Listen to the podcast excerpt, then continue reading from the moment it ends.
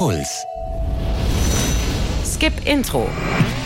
Der Serienpodcast mit Vanessa Schneider. Hey, diesmal wird's frostig. Ich nehme euch mit auf einen eiskalten Zugausflug mit dem Snowpiercer. Vielleicht kennt ihr den Film von 2013 mit Chris Evans und Tilda Swinton in den Hauptrollen.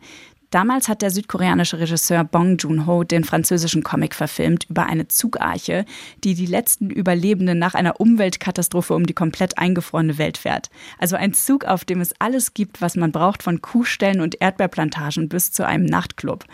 Allerdings nur für die, die es sich leisten können. Jetzt wurde diese Idee nochmal verfilmt, diesmal als Serie bei Netflix, und ob die mit dem Film mithalten kann, das erfahrt ihr jetzt.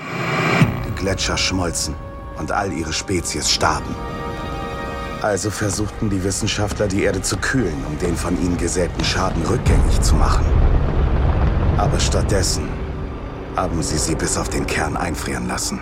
Die Welt ist unter einer dicken Schicht Schnee und Eis begraben. Die wenigen, die die Katastrophe überlebt haben, kreisen in einem Zug seit fast sieben Jahren ohne Halt um die Welt. Der Snowpiercer ist 16 Kilometer lang und zieht über 1000, um genau zu sein, 1000 und einen Wagen. Vorn direkt an der Lok lebt die erste und zweite Klasse im Luxus. Außer frischer Luft und Regeln für den Spa-Besuch vermissen die Reichen nicht viel. Arbeiten muss hier ohnehin niemand. Kochen, putzen, schuften, das übernehmen die Bewohner der zweiten und dritten Klasse, die mit deutlich weniger Komfort auskommen müssen.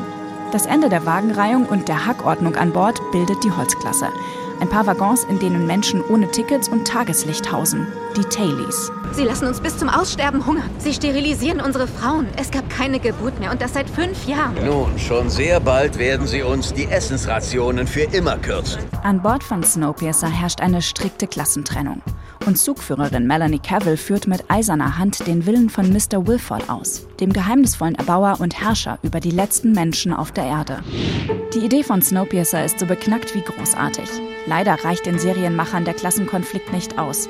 Ins Wanken gerät das Gleichgewicht an Bord erst durch einen Ritualmord. Schließlich braucht jede durchschnittliche Serie eine Mordermittlung. Und natürlich kommt der einzige Mann, der den Fall aufklären kann, aus der Holzklasse. Wie wir hörten, arbeiteten Sie früher beim Morddezernat. Wir hatten einen Mord. Sind Sie keine Cops? Die meisten von uns waren bei Wilford Security. Einige waren Fußballspieler? Andre Layton war vor der Eiszeit Polizist und ist jetzt einer der Revolutionäre im Elendswaggon. Durch seine Ermittlungen kann er endlich alle 1001 Wägen erkunden und, so zumindest sein Plan, eine Allianz mit der dritten Klasse schmieden, um gemeinsam gegen die Reichen und die Ungerechtigkeit zu kämpfen. Für Essen, Mitsprache und echte Unterkunft.